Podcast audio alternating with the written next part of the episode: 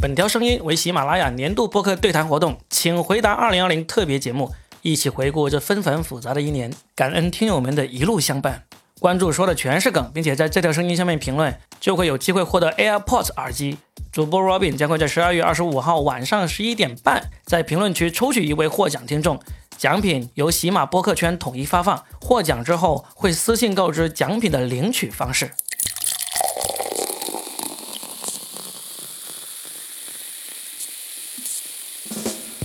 大家好，欢迎收听喜马拉雅和说的全是梗联合推出的《请回答二零二零》特别节目，我是 Robin。请回答二零二零，我是吹水不插嘴的主持人苏云上。请回答二零二零，我是来自吹水不插嘴的大熊。请回答二零二零，我是囧皮看电影的囧史密斯。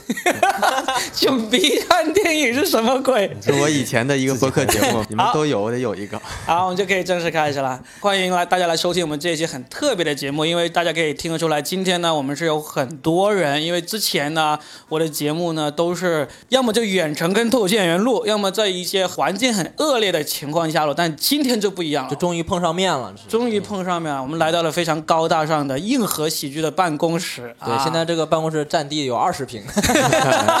高级，平均一人五瓶。对，高级。对，好，跟大家说一下，我依然是 Robin。那今天呢，我们就跟另外三位脱口秀演员一起在这里。他们，大家刚才也听过口播了，分别是孙云相、史密斯、大熊。啊，我们给他点掌声啊！好好好，欢迎我们自己。那我们这一期的节目呢，其实就是喜马拉雅，他特意跟我们说，我们来聊一聊，因为马上就已经年底了。对。那么今年二零二零，其实对全世界的人来说都是非常特别的一年。那我们脱口秀有什么特别特别特别的一年呢？我们就今天好好聊一下。第一个问题，马上要结束这一年，我们可以讲一讲这一年有一些什么，一能不能用一个词来总结一下？用一个词来总结一下我的二零二零的话，可能就是疲惫。疲惫，对，真的把我的词给抢了，这就是先说的好处，这就公司文化。对，结果四个人每个人都是疲惫，是吧？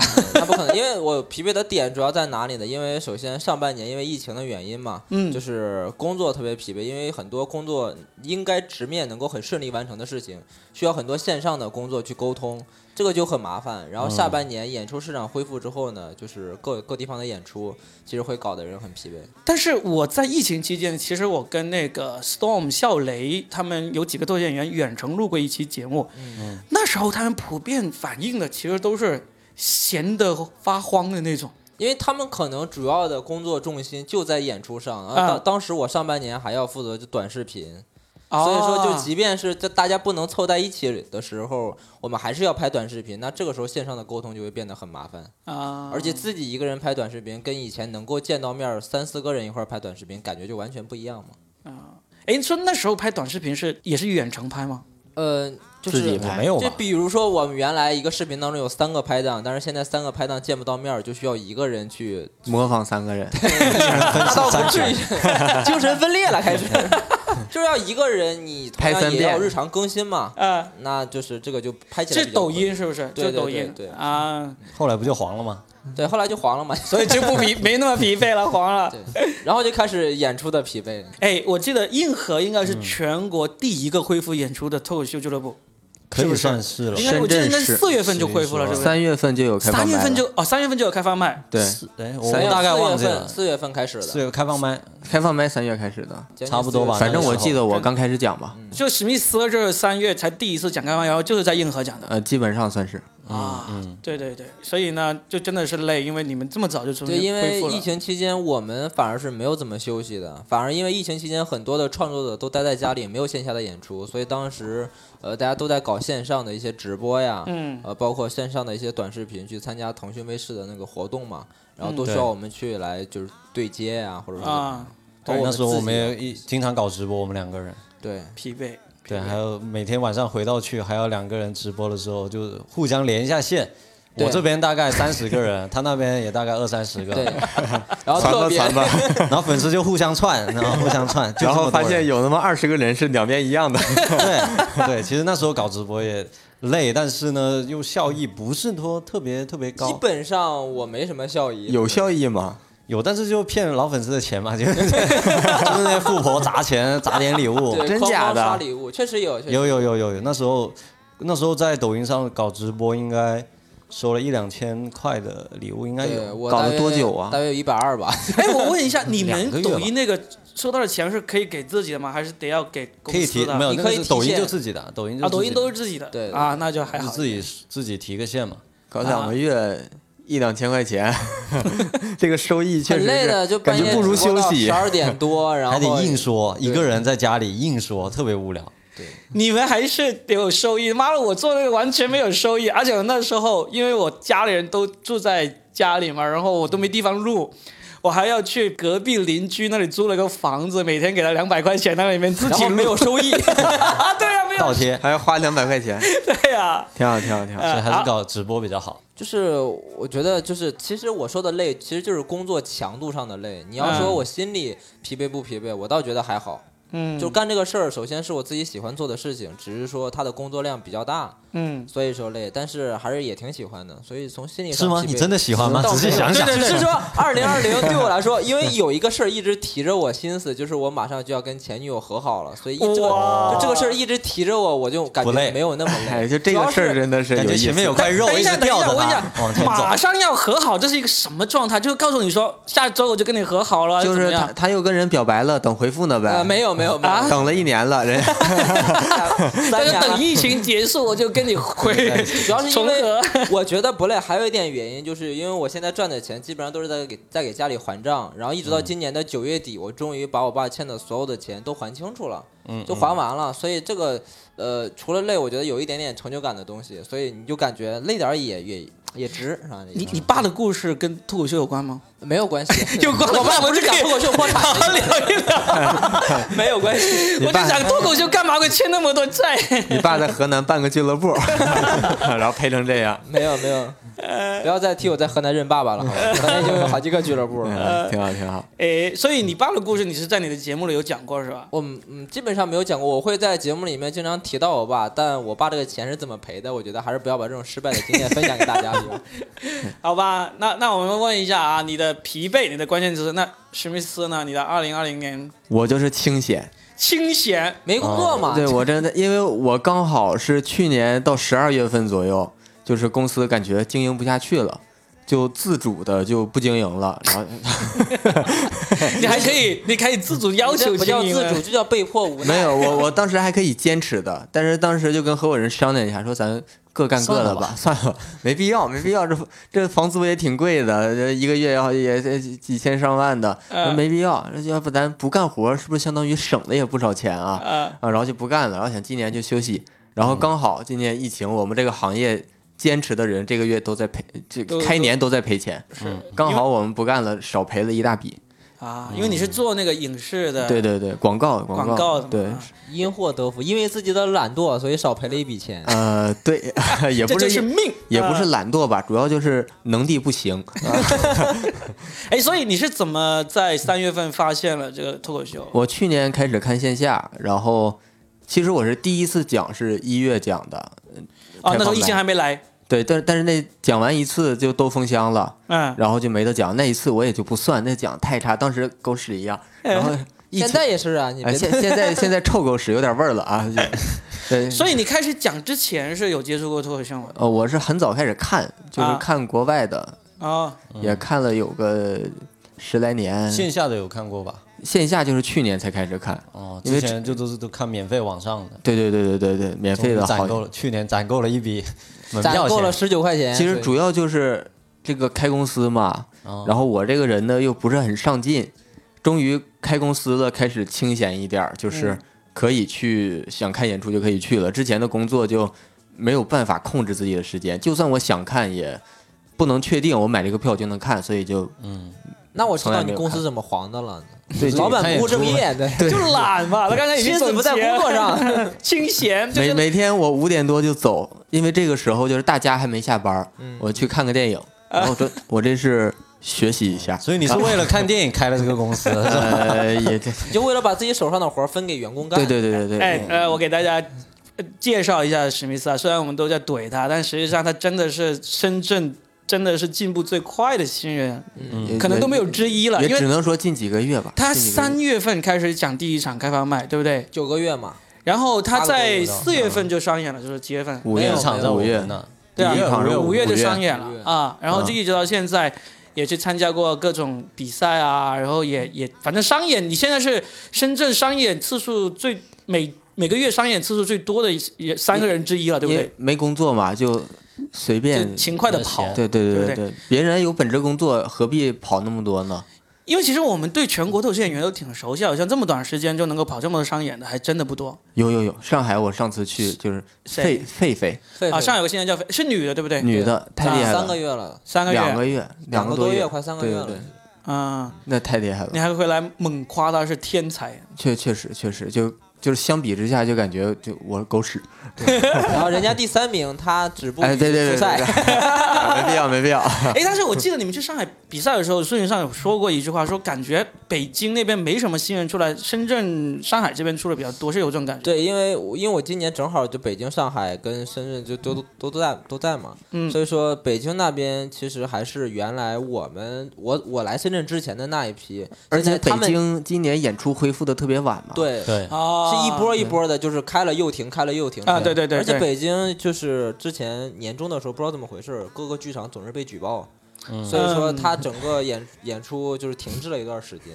所上海以也是，所以今年嗯下半年我回北京去看演出的时候，基本上还是还是那些人还是已经讲了一两年的那些人在讲。不过他们最近进步都很大。嗯，好，关于刚才我们提到一个很敏感的词“举报”这个事情呢，在我们这个节目里面呢是可以撒开了说的，好家伙，我心里一紧。好 好好。但等一会儿我们后面就好好说一下这个事情、啊。好好，一会儿结束我去举报这个节目。好，你的清闲的故事是吧？你的总结啊，基本上就是就是没事儿干嘛，然后吃软饭嘛，呃也 吃软饭呃前几个月确实就是吃软饭，然后这几个月开始有收入了，然后我老婆呢。她本来找个工作，嗯因为不合适，现在不干了，现在就变成我是当家做主了。现在，哦，她现在已经辞了，对对，她现在闲着呢就。你上半年是们两个是他养你，现在是你养她，对，但最近她还是又挣了点钱。就最近这个拜登不是确认了吗？啊，拜登然后这个黄金就跌，她就挣了一波。然后最近比特币又上涨，他又就你的。话语权又降低了一点。呃，对对对，而且他是做投资的，不是他现在就学这个，今年在。学这个就是学了几个月，发现不适合，然后就自己就不去公司了，然后自己在家弄。现在你放心，他如果继续学投资的话，以后你越来越会当家做主的。我对对，我 这个事儿基本上赚不了钱。就是终于最近挣了一小点儿。现在开始学啊，这个真的 good luck 啊！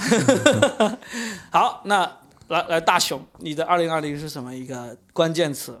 基本上也是疲惫劳累，疲惫了，因为我们刚刚有说嘛，我们从三月份就开始恢复演出，然后渐渐的规模啊，每周场次做的比之前多很多。我是我们是硬核算是正式搞演出，应该算去年的十月份我回来之后才正式的每周开始在深圳，在深圳就每一九年周开始一九年十月份是吧？对，正式嗯开始每周搞嘛，搞，嗯然后当时就差不多一周一场，最多两场，到现在每周从基本上我们从周二到周日都有演出跟开放麦、电台，电台。嗯然后基本我们就只有周一休息。啊，周一因为经常休息不了，要筹备很多的内容策划什么的，比如说要跟电台的嘉宾去去对大纲啊，或者怎么样。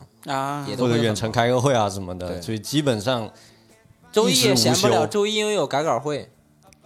对有时候会有改稿会。哎，其实我有个问题，就是你们这种忙法是你们自己自发的，觉得要做这么多事情，还是你们的老板说你们给我好好的做，我要你做个这个这个这个这个，那肯定是老板也都有，都有，我觉得。都有嘛？啊！你们俩不要对啊，这其实在我心目中因，为我们俩其实对于老板是没有特别多的敬畏感的，因为昨天我们的前天我们电台里刚刚骂完老板，哎 对，但确实是因为我们觉得就是你演出多了，起码收入也高了嘛，你也想去做嘛。我之前因为我跟子龙认识很久了嘛，我们一三年就认识了嘛，然后在我心目中他是不会想得出这么多事情来做的人，我就感觉好像是你们比较自发的想出了这么多事情。他也有，他也会给我们一些规划目标，然后我啊们自己想的，其实包括演出如果多搞，其实我们自己也多多挣一点演出费，然后在观众曝光率也稍微高一点嘛。对啊。然后开放麦，我们自己也希望也多多一点开放麦，也可以练段子嘛，嗯，对吧？对然后包括现在又弄了一个周二的我们自己的吹水不插嘴那个电台，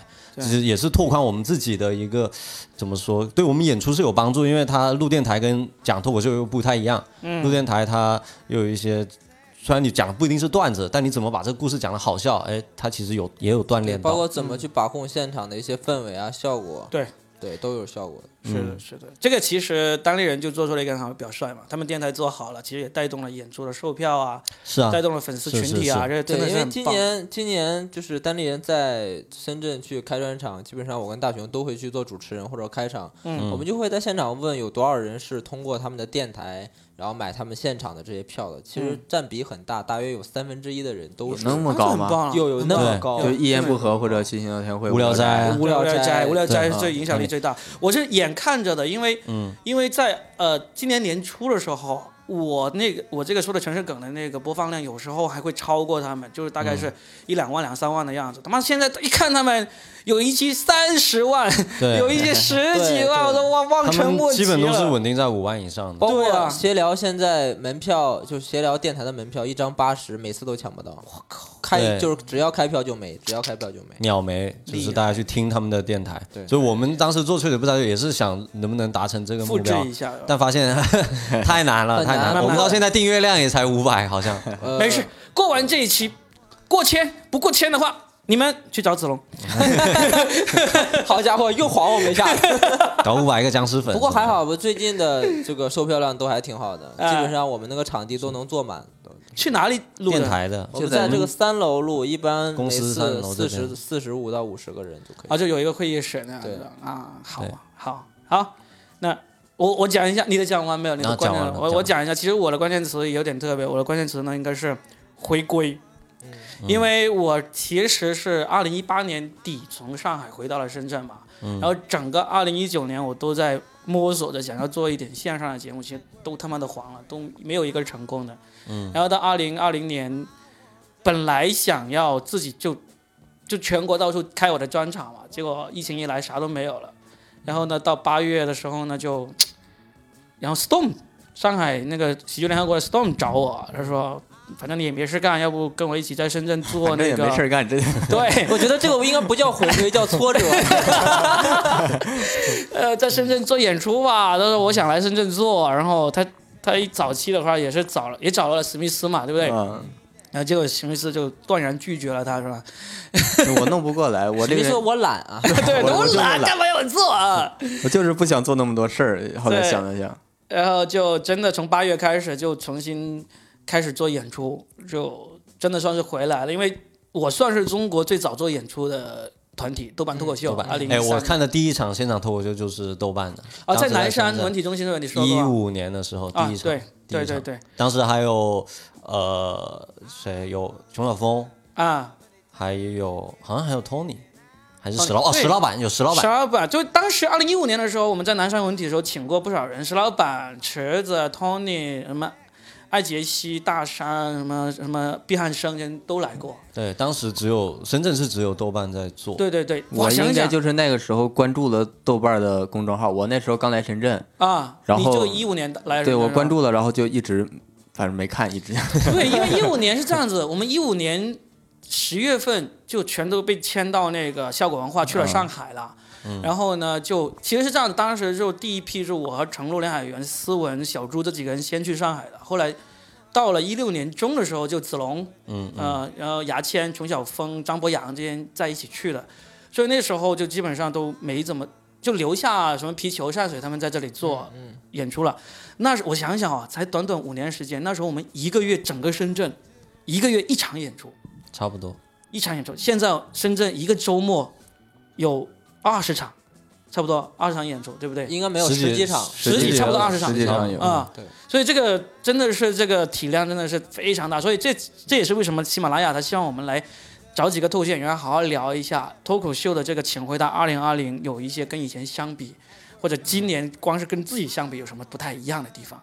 我自己感慨最深的就是这个演出的这个数量跟几年前相比真的是 完全不一样，完全不一样。就可以养活像史密斯这样的懒鬼了。对，对你想想，那时候我就是赶上好时候了。对啊，我们当时其实也有一个疑惑，为什么好像现在的新人成长那么快？就是不是我们那时候都他妈的是没啥天赋，然后就练这么久才能出来其？实我觉得是一个行业的体量问题。嗯一，旦体量起来了之后，你对于就总会新人的人什么都多了。对第一，你你参与的人多了，那相对来说就是能进来的优秀的人就更多了嘛。嗯然后第二个就是你的锻炼机会更多了。开放麦多了对你，开放麦多了之后，对于新人他上台锻炼其实很有必要。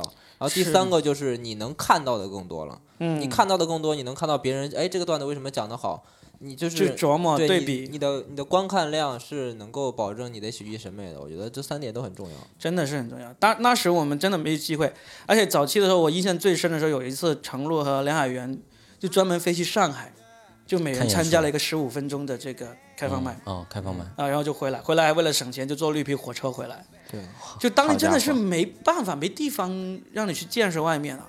嗯嗯，所以，所以现在发现，你你看，现在我们就在一个城市都能看到全国每周有全国各地的优秀的脱口秀演员过来演出，你希望看就能看到他们的水平。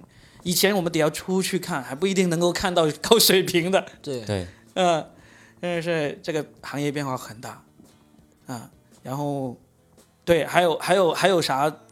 哦，对，刚才我们说到一个很关键的一个举报，嗯这个行业展开聊一聊。对这个行业 真的这一期就聊这个吧。真的，我觉得这个真的是很意外。至少首先我们说，我们深圳好像没有出现过这个事情，是没有？深圳没有出现过。深深圳，我想一想，深圳有观众举报，观众，对那那没办法举报的，也是去什么平台上举报嘛，对不对？对不是跑去文化局嘛？呃，我想我想，深圳应该很少。很少。深圳我觉得是深圳文化局的二零二零年的总结也是清闲，没有人来他找们不想我。玩，可能因为二大爷在深圳本来就文化沙漠了，有一点这个东西，文化局可能也因为深觉得算了圳，对于这一块是大力支持的，对，就只剩一点草苗了，就别别被拔别了对啊，因为北京的文化产业太过于繁盛，所以有时候会有一些出格的事情，所以文化局主要是管，深圳就是鼓励、鼓励、鼓励嗯。先有再说。对，天高皇帝远。不过举报这个事情，我跟大家稍微稍微介绍一下，就大概是在，其实应该是在二零一九年就开始了。嗯，二零一九年在上海、在北京都出现了好几单比较恶劣的那种举报事件，就我们不能说恶劣啊，这个合法的举报事件啊，然后就导致诡异的举报事件。对，然后就导致有些俱乐部就场地都没了，然后呢也被罚了款。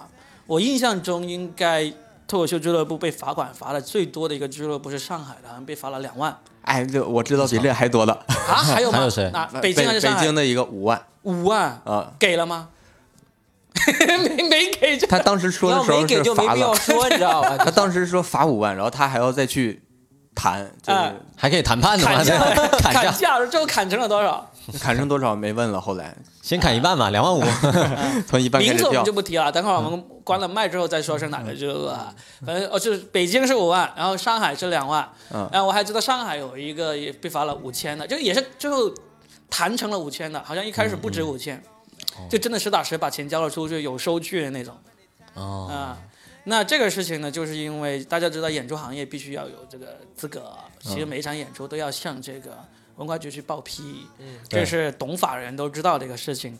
但是这个事情呢，除了就导致大家损失一些钱，其实也促也是催生了一个事情，就挺好，就大家都愿意去去首先拿资质，对吧？拿到了演出机构的那个资质，然后呢，也是该去也报批的场次都去报批了，嗯嗯，这是个好，这至上少剧院嘛，哎，你们报。批是北京我们有有资质，嗯，当然很大部分还是会找剧院，因为他们更熟啊，就是更更懂本身场。地方嘛，对？场地方嘛，最好是其实场地方就你就清闲了，你就你把稿子给他，基本就可以了嘛。嗯。但是你会发现，即使说我们有各种资质啊，你该也该报报备的演出你去报备，但有个很大的问题，脱口秀它之所以能发展，有很大的演出叫开放麦嘛，我们知道它是一个练习场，我们需要这样的场合去培养新人，培养呃写新段子、练新段子。但问题是，如果他对开放麦的审核这么严重，那怎么办？因为你看开放麦，大家的东西是没有没有没有没有有一天就当天可能演出前半个小时才刚写的，开放麦我是最不担心的，好吗？因为开放麦根本就不赚钱，不是爱干不干。但是没有你你开放麦不干，如果大家都不干了之后，没有没有不是，是这没有样子。场合了，开放麦呢，首先所有的开放麦都是很随意的弄出来的，这个开放麦不行了，我们就换一个地方重新做一个，这个反而是不担心的，因为没有利益的东西呢被消亡了，那我们就这个我觉得需要担心的是，会不会有观众开放麦？我觉得就是担心观众、啊会不会真的有那种特别计较的观众，会有然后投诉你的厂牌，然后就是可能会发酵的对你厂牌影响大一些。所以我有一个解决方案，就是这样：我建立一个俱乐部，叫开放麦俱乐部。然后所全国所有人做开放麦都用我这个牌子，然后就不涉及到你们任何问题，怎么样？没有？这这毕竟是创过业的人，还是有一点经济头脑。共享开放麦，对对对，一人一人每个月给我二十块钱使用权就行。你不用想了，开放麦这个名词都已经被效果文化注册了，已经有人做了，你们知道吗？开放麦这个三个字已经被效果文化注册成商标了。那我脱口秀它脱口秀没有，脱口秀没有注册的，他把开放派注册了。然后呢，深圳有一家公司就把冻笃笑这个给注册了，哦哦哦，牛啊！啊，挺。好，可恶，呃，就 商机呀、没了。所以其实我们不担心嘛，不担心，真的不担心。就是开放麦没了，我们就做一个新的。开放麦没了就没了，没了大家它其实就我觉得只做商业这。个开放麦没了，一方面是指场第，二方面是讲这个开放麦的这种这种这种演出形式关键是有的观众他是这样的，他举报他不是说就是针对你这一场举报，他是会有一个印象，就是觉得你你你做脱口秀就是讲了一些就是不太好的东西，所以有有可能有可能这样的举报多了之后，会引起就是领导对于整个脱口秀行业它的一个偏差的印象。我就聊过这个想法，就是说，真的，假如有人举报该放、举报脱口秀举报多了，可能在领导心目中，脱口秀就变成了一个坏的东西。然后呢，这时候就说，以后都不能搞脱口秀了。你说这个行业会遭到毁灭性的打击吗？我觉得绝对不会。嗯，大不是大不了，就是说，如果不能用这个名字了，就大家换一个名字而已。为什么呢？以因为后就叫二人转、对你换啥名字都好，单人转。你就换一个名字，就叫说话，可不可以？也可以，对吧？人家日本叫落语是吧？我们叫说话也可以的。为什么？但是不会消亡，为什么呢？因为其实现在大家已经知道脱口秀，知道 stand up comedy 是什么东西了。其实就是我们每个人用语言来表达，只不过用段子化、用笑话，有这个笑话外皮，幽默演讲也可以呀、对，有这个幽默外皮的一个说话而已。那这种东西，只要有人类存在，只要有语言存在，只要我们不会有一天都变成了三体人，只通过脑电波来交流就可以的话，那是一定会存在的，只不过可能不能叫这个名字而已。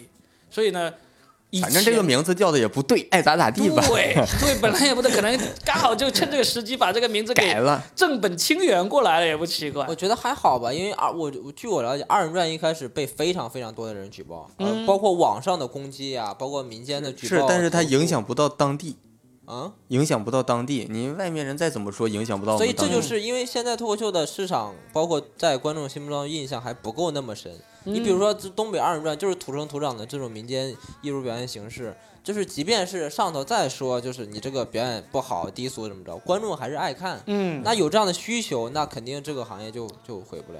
而且我们比二人转安安全多了，就是其实脱口秀是有一个自我纠正机制的，对就是当行业里面出现了一些很不正的，例如讲黄段子、讲了一些禁忌话题，或者讲网络段子的时候，其实我们自己这个行业内部纠正的那个力量力量还是挺大的，对，嗯，对吧？嗯所以这个真的反而是不会是太担心的事情啊啊！对，我然后聊到这里，我们可以聊一个起码他呃很希望我们聊了一个，就是说我们这个行业会出现类似德云社这样的一个机构吗？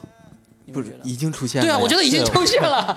效果已经就算是脱口秀对啊只是出现的这个太快了。路路不一样。嗯，呃，就出现的形式不一样。因为德云社它之所以会出现就是这么大，大家这么认，它是在一个嗯怎么说快要死了的情况下突然出来一只，嗯，它是老树发新芽，哎，也不对，是什么？它是它当时是相当于有一片正规的土壤在，它在野生出来一只，但是效果它是纯野生，没有那个正规菌存在。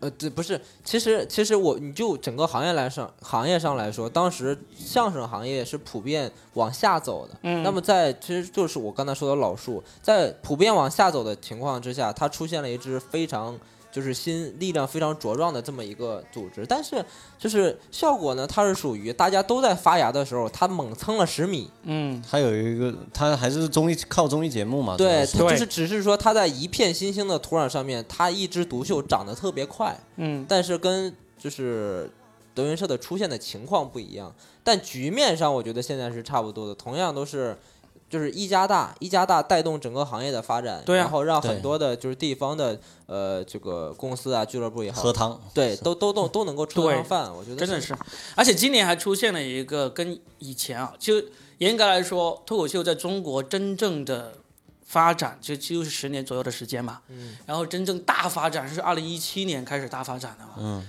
但是今年出现了一个跟以前十年都没有过的一个现象，就是各地的俱乐部开始自建剧场，有没有发现？对我我有我有发现，这个嗯这个是说明好像大家真的是很看好这个行业，因为对。你你剧场再怎么着投资的话，至少都是大大几万的一个投资啊。因。为以前都是那种合作模式，嗯，而且地方俱乐部其实相对来说经济压力小，哦，对，对，而且还还有一点就是就是。就是当地的政府、当地的文化部门儿，它也是开始扶持的，有很多自建的剧场后面都是有就是政策扶持，包括这些有的会跟政府合作，有的甚至就拿政府的场地对。啊，对，啊有的甚至拿政府的钱去青做这岛好像就。这样子嘛，青岛那个场地就是不用钱的，还是有广州啊，还有甚至还有文化局领导过去给人剪彩的呢。有有最早广州的那个香蕉就是这样子啊，广州香蕉的那个场地就是文化局的一个小剧场，对对。然后文化局还每年拨钱给他们。然后你看成呃那个长沙校嘛，他们那个不就在那个电视台嘛，广电。啊。他们那个场地。洛阳那个校，洛阳那个就俱乐部，它也是就是经常会有文化局的领导去听啊，包括去支持，都都有的。嗯，地方文化局领哦武汉导也是啊，武有空，汉武汉武汉好像这一次他们自建剧场好像是自己掏钱的。对，但是他之前就一直武汉文化部门是支持的。嗯，所以其实说到这个，我觉得真的是一个挺好的，就是基本上现在呢，我们作为脱口秀演员，有一个好处就是我们不管去到哪个城市，嗯基本上都不会是担心这个城市不认识人，因为现在基本上只要是经济稍微好一点点的城市，都已经有脱口秀俱乐部了。对，我们去到基本上我们现在的旅行方式已经变了，我们去到一个新城市，嗯。就会首先问这个地方有没有脱口秀俱乐部，有其没有实去之前就已经问了，对，开去之前就问好了，去就直奔那个组织去了。这个真的也是跟我们以前出去旅行啊、交朋友是，对于脱口秀演员来说是完全换了一种方式啊，对。对不对？基本上我们好像我们每一个人只要去一个城城市，就算我们没没空去拜访当地俱乐部，我们可能都会先了解一下有没有，是不是？对对对，这个还挺好。然后，然后因为有这种情况存在的话，其实我想聊一个问题，也是今年我遇到过好几次，呃，包括是很成熟的脱口秀演员都问过我的一个问题，嗯，就是说究竟中国的脱口秀演员在中国可以有什么样的一个前景？有什么样的前景？我当时我大概跟超过两位数的人有聊过一个，我我说了一个情景是场景是这样子啊，我说，假如你现在是在中国，你是在一线城市北上广深这四个城市的，你是一个有呃二十分钟以上很扎实内容的脱口秀演员，嗯，同时呢你能够不断的创作一些新的东西出来，我觉得可能到二零二一年或者顶多到二零二二年开始，你就可以过上这么一种生活。什么生活呢？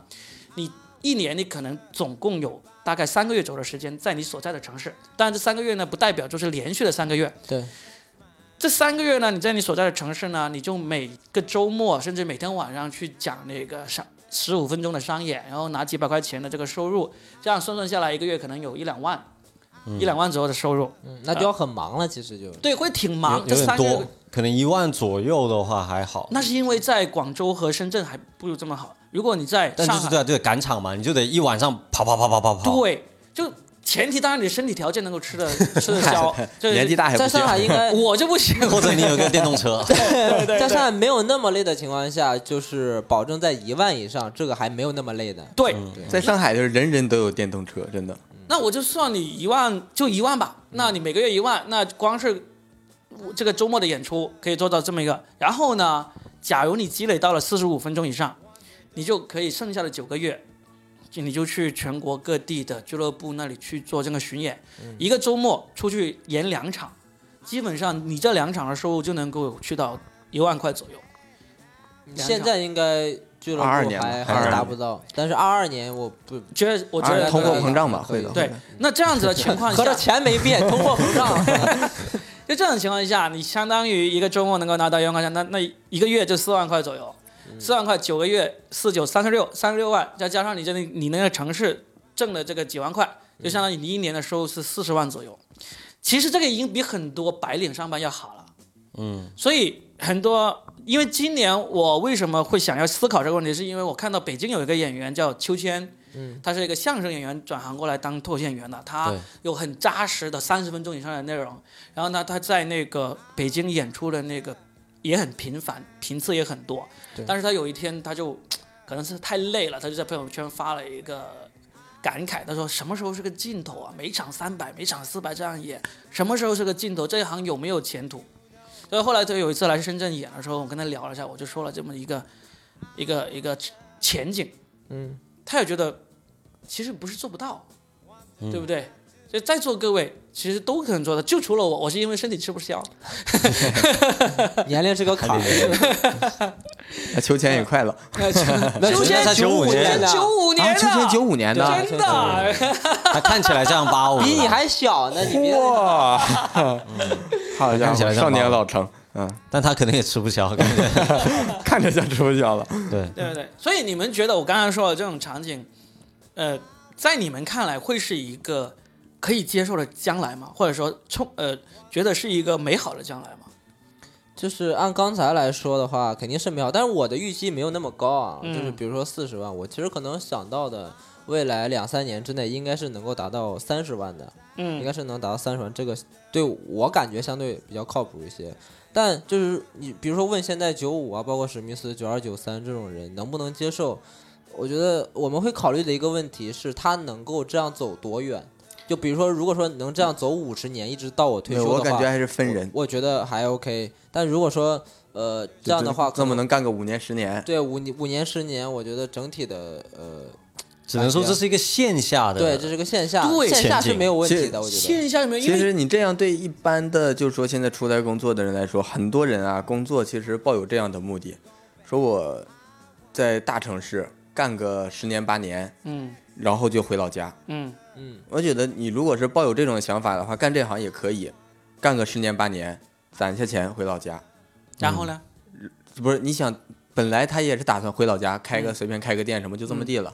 嗯。不是。但脱口秀演员肯定不会，脱口秀演员回老家，他一样他也可以继续这种生活呀。他可以就不自己开个俱乐部，对对对。现在不就有 点，现在不有两个人类似已经在做这样的事情了吗？就是小新和那个李亚，他们在深圳漂了这么多年，现在他们跑回成都去了，在成都开个俱乐部，然后呢，在成都开了个俱乐部，然后又继续往全国每周末去巡演了。对不对？嗯其实现在小新已经做到了我说的这种场场景，他现在是每个周末出去不停的演出，现最近上周去了哈尔滨，带一个四川成都女孩，然后呢，他就，而且他的厂子都是大厂子，至少是三百人以上的厂子。但你看他主要还是靠他抖音的力量啊，他还是有他线上的力量在。对他有线上的力量在，但是呢，他有线上力量在，就其实是解决了我们刚才我没说的，就要做到这种生活，你有一个很关键的因素，就是你有一个足够靠谱的经纪人，或者你自己就是足够靠谱的经纪人，给你安排去全国各地的巡演。那小新他就他自己以及他的经纪人都是足够靠谱的。那同时呢，他还多了一个抖音线上卖票的这么一个一个好处。那当地人也多了一个线上音频节目卖票的好处啊。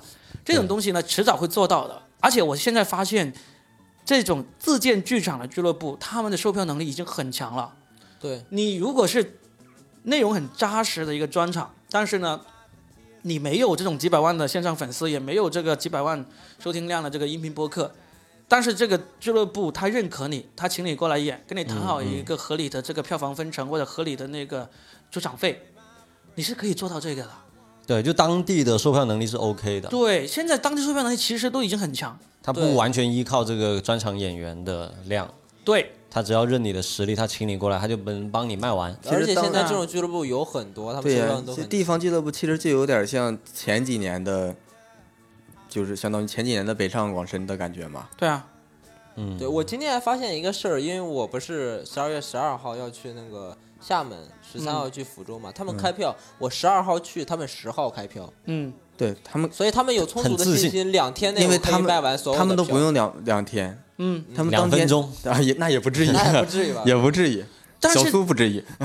但是 你像福州、厦门的俱乐部越多，我们刚才说了这种场景就越容易实现，对，越容易实现。而且这种还不是说机械的，你真的每年就今年赚个四十万，明年还是继续四十万。你知道你这么做四五年之后，有一个很不一样的地方在于哪里？在于你的那个知名度能够提高，你卖票能力会变强，你去的剧场会更大，那么这个钱就会增加。还有一个更大的机遇就是，你能够上上那个线上节目的机遇变大了。对，就假如你就是拼命，我就我就拼死，我不愿意签任何公司，我就要做一个独立的那个自由人。但是这些线上的类似效果这样的公司越来越多的时候，他会会要求有更多的那个有实力的演员来上他的节目，或者是专门给你打造节目。这种场景呢，其实在美国就是这么样子的。我们经常有时候看到美国的情景喜剧或者那个呃 talk show 里面会出现一些脱线演员，我们听都没有听过，第一次看到这个演员就是他他马上就能火了。不是，他就能够上节目了。然后呢，你回头去查这个人，他已经讲了十多年了，他已经在每年在美国巡演多少次了。然后呢，他终于就得到了上这样的节目的机会，然后去宣传或者说有拥有自己的节目。美国很多这样的人，嗯，我觉得我们但是国内现在就缺这个。我们快了，已经可以往这个方面走了。嗯、我觉得有人走过，梁欢相当于他们走过一次嘛。梁欢那个不对，梁欢本身首先他的起步就跟我们不一样他就不，是一个脱口秀演员。对呃他不是，但是我觉得不用要求主持人一定要是，嗯，而且他第二季也有 Tony Chou 在嘛。不是不是那个不一样，而是假如史密斯，我假设你就是做这么，你就年复一年的去巡演，嗯，然后呢，你的名声越来越大，那个演出质量也越来越高。那这时候，我假设有一个深圳深圳深圳电视台，他妈了那么多年没有出过任何一个好的语言节目，然后这时候他想要出个好的语言节目，他说我要找本地的人来带动什么？一看哦，本地有谁？有一个这么好的脱口秀演员，我们就来聊，我们做什么节目？你想一想，黄西的是真的吗？已经做了五年了，这是一个脱口秀节目吗？这不是一个脱口秀节目，但这个节目能够给他带来这个大量的财富和名誉吗？可以，对不对？就是说，我们最终的目的，线上的目的不是说我要做一档恶毒连环连环秀，也不是要做一档 Tonight Show，我们是要做一档以自己为主要角色的这么一个节目就够了，因为这个节目能够给我们带来比我们线下巡演要多得多的金钱收入啊。那我们会放弃我们的线下巡演吗？不会啊。你像你像，其实美国有很多已经有了自己节目的那个脱口秀演员，他们每年依然会拿出至少是三到六个月的时间去巡演的。那个 Chris Rock 依然在全国巡演，那个宋飞依然还在全国巡演。为什么？因为他们喜欢这个啊，做这个事情名利双收，还能享受这个自己的这个喜欢的东西。嗯，我觉得我们我们中国的脱口秀演员是可以做到这一步的，而且时间要比他们要快得多，是可以做到的。但你比如说，这里提到一个很重要的问题，如果一个脱口秀演员他想做节目，是他比如说谁来出钱，就就是电视台谁来出钱其实大部分都是卡到最后一个 no, no 钱。那就 HBO 谁来出钱取决 嗯于谁觉得你值得出钱，就这个问题。你例如说，现在池子说要做一个节目，那肯定有人出嘛肯。定有人对啊对不对？对一样的。假如说卡姆出狱了之后，能够大家国内的风气能够原谅这种有污点的，他一样可以做节目的。对，但全国你看这么想的话，你还是得首先你有点线上的那个是名气积累，你才能再做出一个属于自己的节目。但是我觉得就在他不，你不可能线下玩着玩着，然后除非真的是有个富婆或大佬觉得你特别值得，他想砸钱给你做个线上节目。如果你光在线下做演出，即使你做五年，你完全没有一些线上节目积累的话，你很难跳到那一步的。我觉得有人来出钱给你做是一个方向，但现在这种情况呢，也导致有时候你自己能够找到钱来做一个，或者是你自己就足够的钱，你可以做一个，说不定也能做成的这么一个情况。B 站有一个人就是这样子，就是做一个游戏解说的，叫做斯坦。嗯，这个人我忘了他，他叫 Stan，我忘了他的节目叫什么时 Stam，嗯，他做了好久，他其实他其实就是自己出钱做的。他们就是公司嘛，但是他那个节目其实，呃，第一季做了一半儿吧，然后就做不下去了，但他到现在还也还没钱了。然后当时其实他当时就是相当于这个游戏界的一个奇迹了，嗯就是真的他把支付宝链接发出来，嗯大家众筹让他做支持支持，让他做下去了。那我们这帮脱口秀演员里面也有可能出现这样人的。他们那个节目现在其实做的，据我所知啊，其实没有那么就是营收方面啊，其实就是算是一个公司在做着。就是如果我的公司继续做，我想能做这样节目的话，能维持能做。但是你要说靠这个节目做到一定的体量或者怎么样，跟他同期的还有几个 B 站 UP 主做的类似的节目，基本上都转型了。但是你也要想一想，其实这个还也是一个节目质量的问题，就是现在来说感觉好像起步挺难，但是到后面起步我觉得会越来越容易。但是还有一个也是一个市场筛选的一个过程。那在座各位哪一个人是特别有镜头缘、特别有节目缘的，我们都不知道，因为都没有做。但是有一天一开始做，你就发现你的就就是受欢迎，其实资本马上就来了，资本就马上你包括小新。小新现在算是一个奇迹般的通过自己发那个抖音然后红起来的一个人，嗯对不对？全国也就那么几个，对，对那他们如果如果他们都没有这个机会的话，我们这种抖音还红不起来的人，可能机会就更少。对啊，他们也没有继续没有做一个线上节目嘛，对但是也有一个继续发抖音，也存在一个问题，就是说他们虽然能够抖音出来，但是也存在一个问题，就是他有没有真正做大节目的一个水平或者这个这方面的天赋，这是要也是要看的。但是当你像这样的人越来越多的时候，我觉得会是出现这种而且情况。也就是要先量变，再引起质变吧，相当于。对我为什么会这么乐观呢？就是我家里有小米电视，然后呢，我打开小米电视，然后呢，我点去综艺或者喜剧综艺分类，我点开里面有好多我听都没有听说过的节目，都有有些已经做了几季的。嗯，你不知道他他们是怎么做起来的？你看那个节目制作质量，那个成本不低的。为什么这种事情最终不会发生到我们这种脱口秀演员身上呢？有一天会的。我觉得这个原因很简单，就是因为你这个东西来的慢，嗯，他那个东西短平快的，他那种节目，你说质量那样，哎呀，就是我觉得观众啊，你你是一个悲观主义者嘛，观众不爱吃好的，你是个悲观，对，观众不爱吃好，的是个问题，这是我也。没那么乐观，因为你刚才提到说，到时候你一个月呃呃一年几个月待在自己的城市，然后几个月出去开专场。嗯，那假设我们现在全国有五十个这样的俱乐部，嗯，有了，已经有了。差不多五十个五十个城市，那一个俱乐部它比如说它一周也就只能办两个专场吧，嗯，我觉得差不多。嗯，也就也就是说同一周。全国也就只能办一百个专场，往二线城那也就是说市发展吧。对，那比如说，其实一百个已经算不少了。说实话，如果全国同一个周末能办一百个演员的专场，你有没有信心挤进这一百个人之内，很是很重要的。其实是中国的这个体量是足够做到这一点的。我自己看一个看一个一个情景喜剧叫做《路易》，应你们应该都看过，嗯路易不容易。它里面有一集就是讲到这样子，他去到一个很偏远的城市，去一个俱乐部里面讲，他们是从那个周三开始一直讲到周日，嗯，每天晚上讲同样的内容，就两个脱口秀演员过去，对吧？那一集有没有印象？最终那个人那路易讲的很很失败，另外一个讲的很效果很好，但最后那个家伙在马桶上拉屎的时候掉下来死掉了，就那一集。当时我就很震撼，我就说哦，原来可以这样一种形式来去巡演。他就去到这个城市，这个城市呢，他可能本地的脱口秀演员不多，或者说呃多的话也已经讲遍了，他就请过来，他请两个人过来，从周三一起一直演到那个周日，然后呢就给他们分票房分成什么之类的。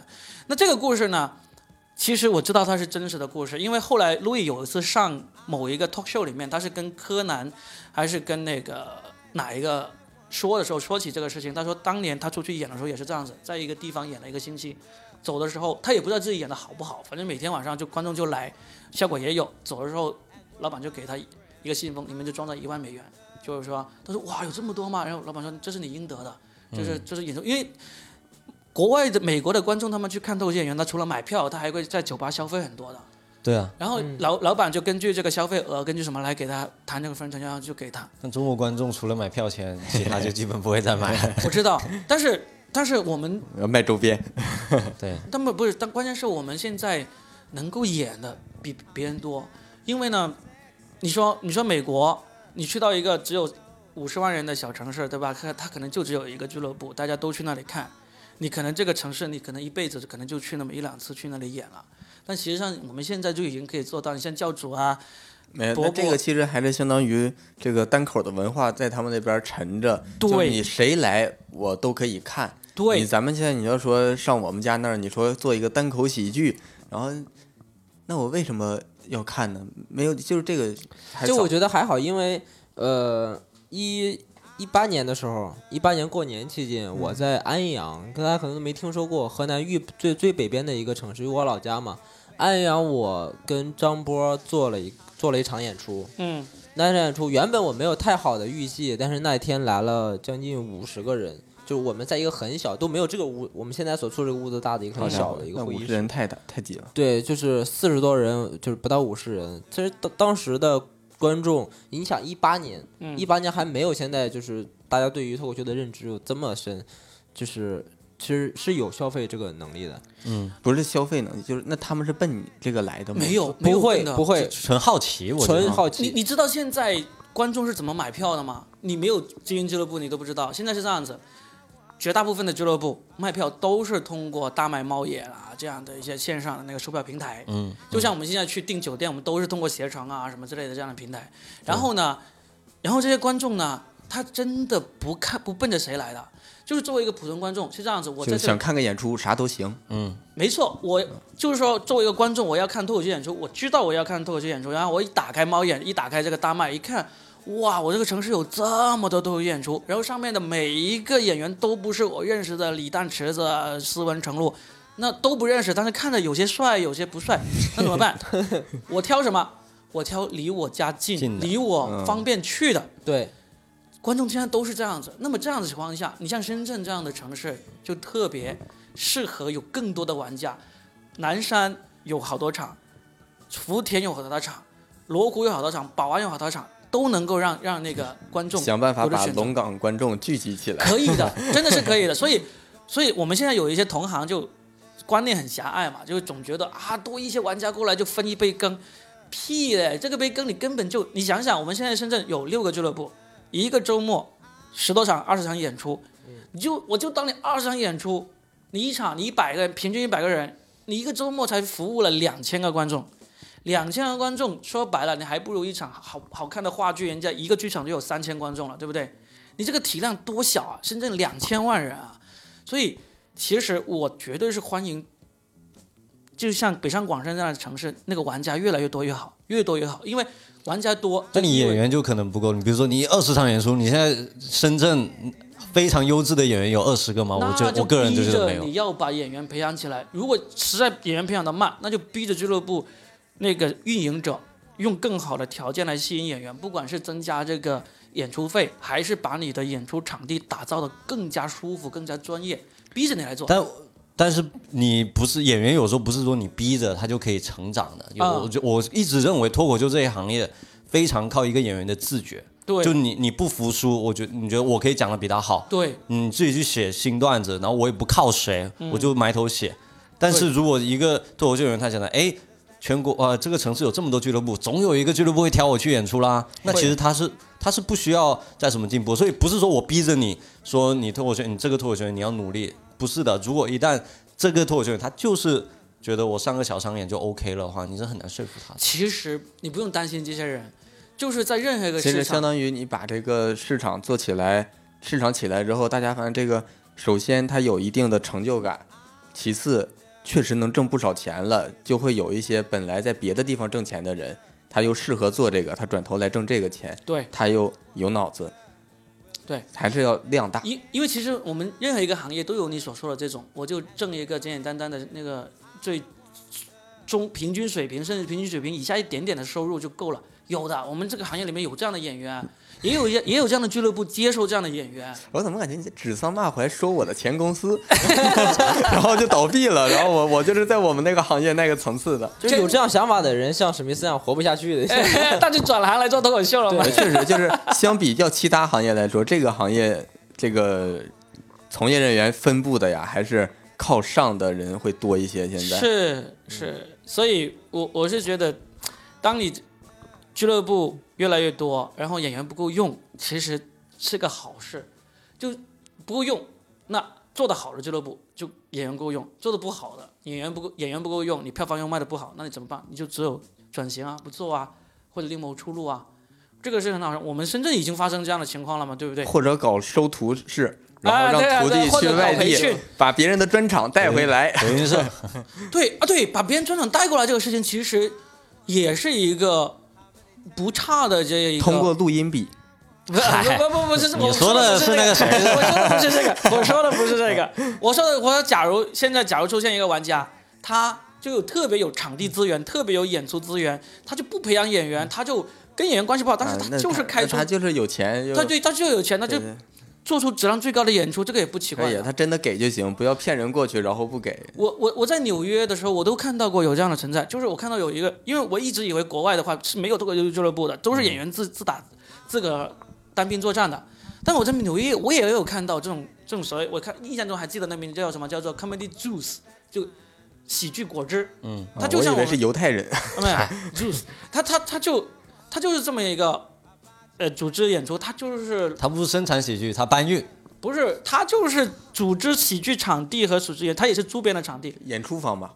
演出方对演出方。其实可以啊、就是如果说各地，尤其是那种三四线城市，很多三四线城市它会有一些文化建设，搞大剧场啊、大剧院，它没有节目，但没有对没有内容嘛？对对他要真的愿意花钱，说我花一万在外地买买一个拼盘过来，那演员都就我我我我去我去。现在就有了，我跟你说，越来越多，而且是越来越多，所以真的，我对这个行业是充满了乐观，而且趁着现在。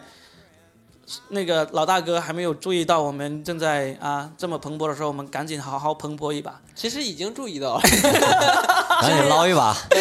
哎，好吧，我们今天也聊了一个多小时，那其实我们可以说一说，展望一下吧。就是二零二一年马上要来了，我们其实对这一这一年，从自己的角度出发，看看有一些什么样的展望呗，可以说一说。从我个人的角度，因为我们做脱口演员，就是或者说做内容来说，主要就是为了前女友。倒不至于，这也是一个非常主要的，但是这是我非常个人的，但是就不是，那已经稳了，没什么好期待，有什么好展望百分之？九十九了，我他觉得稳稳了。我觉得不稳，对，一般来说，你就是那百分之一的那一般来说，男人觉得稳了啊，女人都会说真的吗？我不信。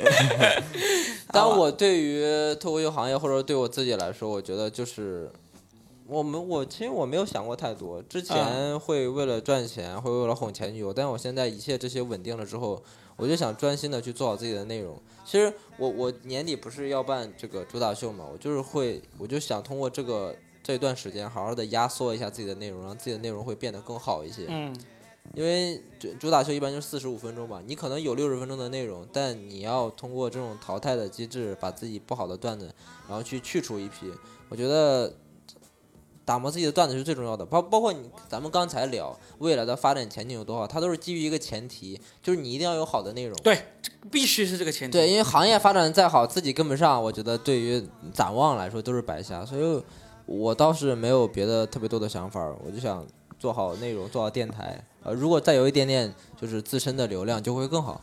哎，但是我记得你今天有一次说过一句话，就是说你老是困在这个主持上，也没有办法赶场，也没有办法出去呃演出啊什么之类的。但其实现在就有我了嘛，老让我主持。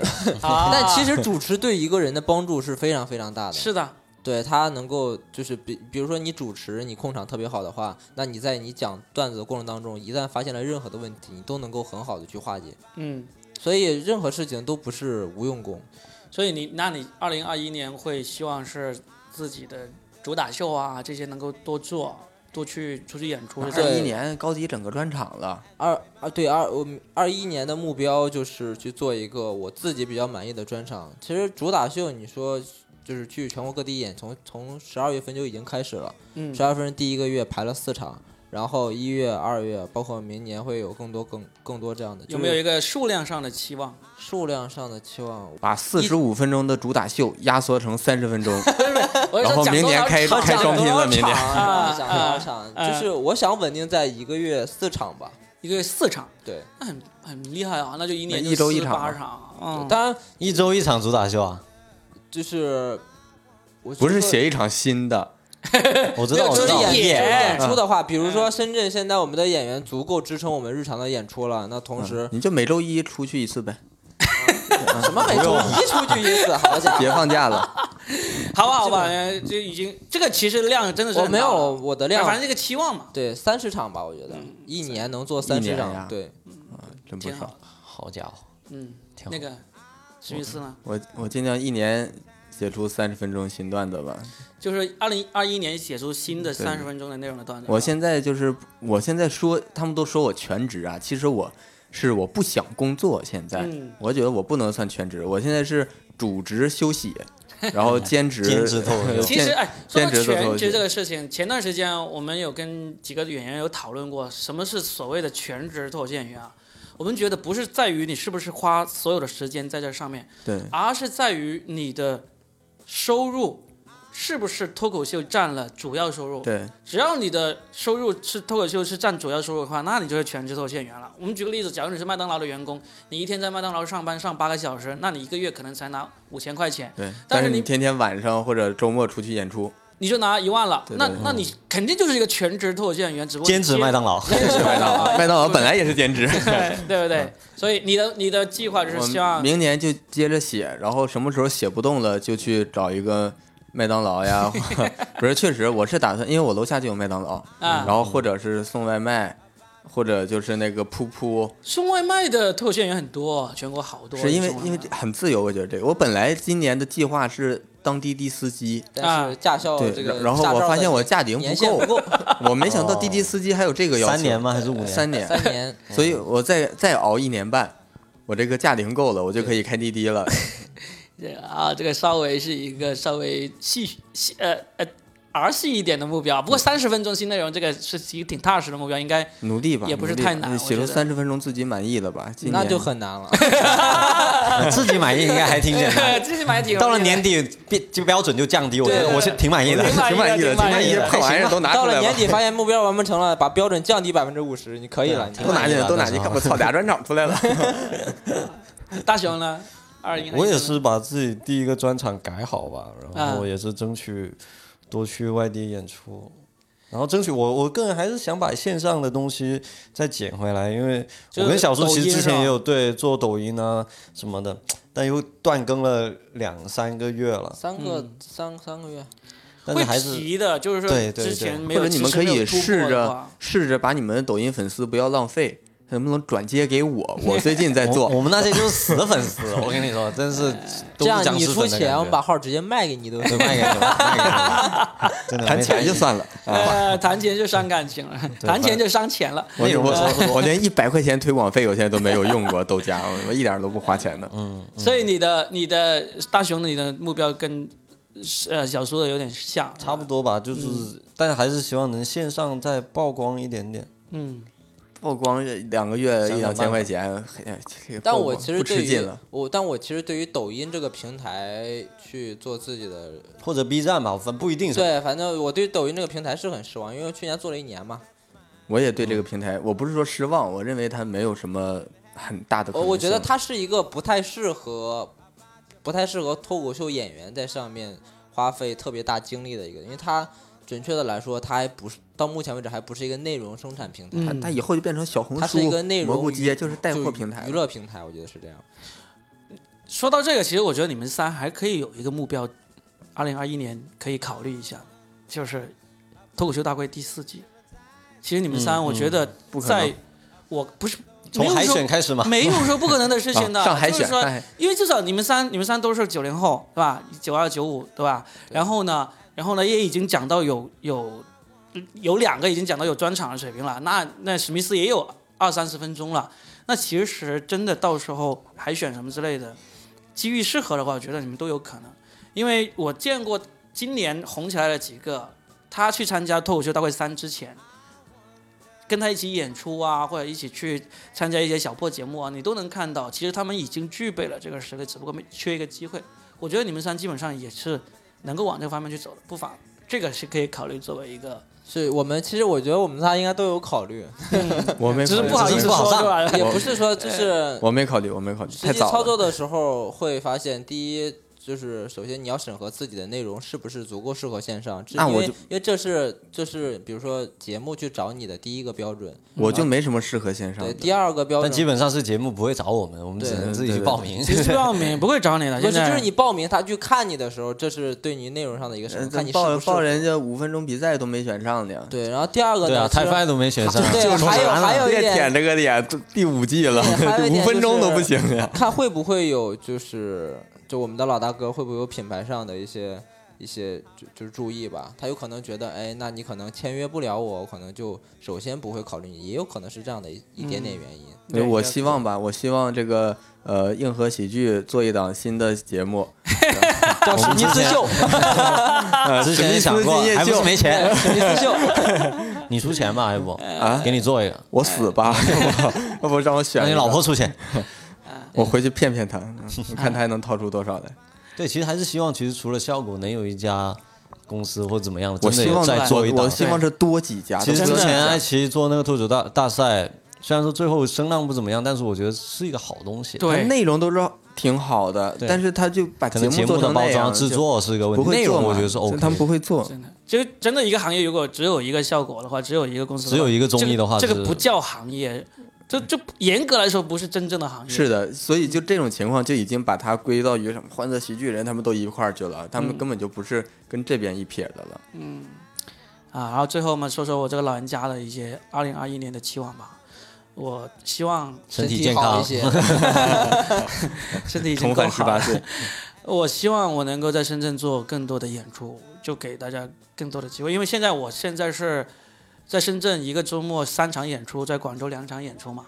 那很快从一月份开始，我可能这个数量就会增加一倍了，就是会多一倍的演出，然后把演出做起来。赶紧找人呐！对，然后我会做在深圳做自己的剧场，就想做好这个事情就够了。嗯嗯，嗯，很简单，也很纯粹，也很踏实。对啊，因为基本上很快，马上可能就一月份，甚至至多过完年就开始，这个目标就开始落地了。但是最终能不能做下去呢？就大家一起帮忙吧。还还看钱，还得看金主爸爸。嗯，对，好，那我们这个请回答二零二零的特别节目呢，就差不多到这里。很感谢三位脱口秀演员，三位九零后跟我这个七零后大叔，在这个并不寒冷的深圳冬天聊了一个多小时，挺冷了，今天。好吧，希望我们这个脱口秀行业越来越好，大家嗯越来越棒，好的，好，好，谢谢大家收听。非常感谢大家。好，谢谢，谢谢拜拜。我是罗宾，最后给自己打个广告。如果你想现场见到我，欢迎每周末到线下来看我的脱口秀演出哦。我每周五、周六会在深圳，每周日会在广州给大家带来脱口秀的表演。当然，我不一定每场都在，但是本月二十五和二十六，就是圣诞节的那两天，我会在广州珠江新城的 IFC，就是国际金融中心的十一楼 B Plus 空间那里，举办我的首次广东省内的个人专场，连续两场都是普通话的演出，欢迎大家圣诞节来看我哦。具体你可以关注我的个人公众号“豆瓣脱口秀”，逗是逗你玩的豆，瓣是小伙伴的伴，就能够了解到我的最新行程啦。好了，最后给大家带来我非常喜欢的乐队 Going Down 的 This City。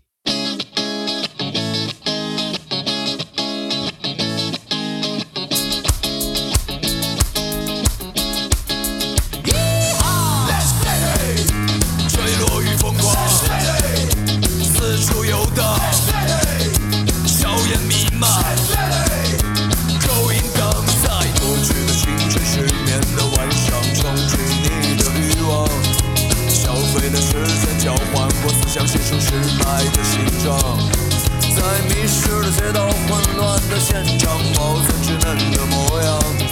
用黑白的颜色，黑白的信仰，在城市里继续逃亡。